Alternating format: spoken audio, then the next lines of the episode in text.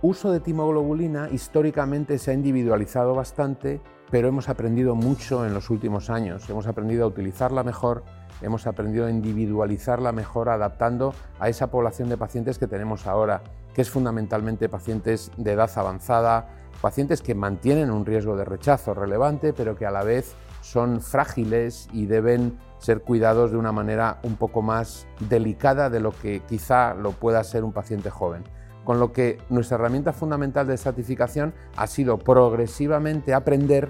que utilizando una dosis más moderada de timoglobulina conseguimos efectos en el fondo muy parecidos a la utilización de dosis muy altas y sin la toxicidad que veíamos en el pasado. Y eso nos ha pasado en el trasplante con otros fármacos, con otros preparados, por ejemplo, tacrolimus, que es un fármaco universal en trasplante renal. Las dosis que se utilizaban al principio de su desarrollo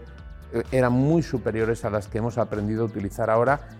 aprovechándonos del beneficio y eludiendo los efectos adversos, infecciones, tumores, etc. Esa es la herramienta fundamental de individualización, reducir las dosis progresivamente en todas las poblaciones.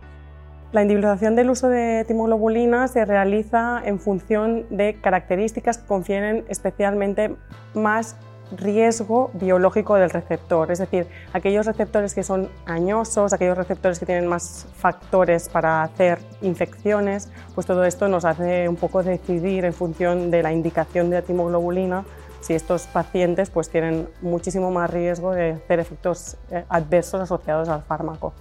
Una cuestión importante es individualizar el uso de timoglobulina en los pacientes receptores de trasplante renal que, la necesitan.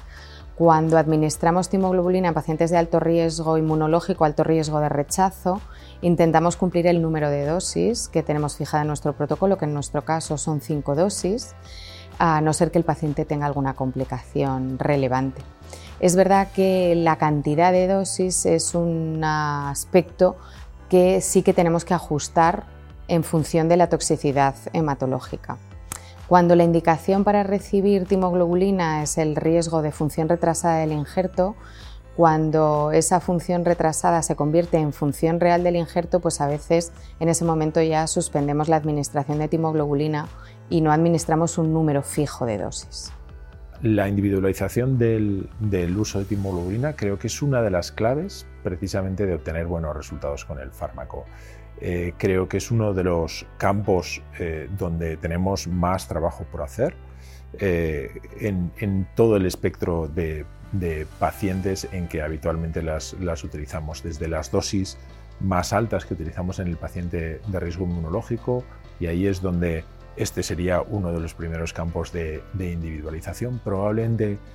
los que, todos los pacientes de los que habitualmente hablamos como de alto riesgo inmunológico no son iguales y no todos van a requerir las dosis más, más altas. Y luego hay una serie de factores, sobre todo asociados a, a, la posibilidad de tener eventos adversos, asociados a la fragilidad, asociados a la edad, pero también asociados al tipo de injerto, al tipo de, donante del que procede ese injerto, que, pueden, que puede hacerlo ese injerto mucho más susceptible del daño inmunológico que vaya a sufrir o de isquemia reperfusión que va a sufrir durante todo el proceso de trasplante, que van a ser factores que van a ser importantes también a la hora de intentar eh, establecer esa personalización del uso de, de timoglobulina.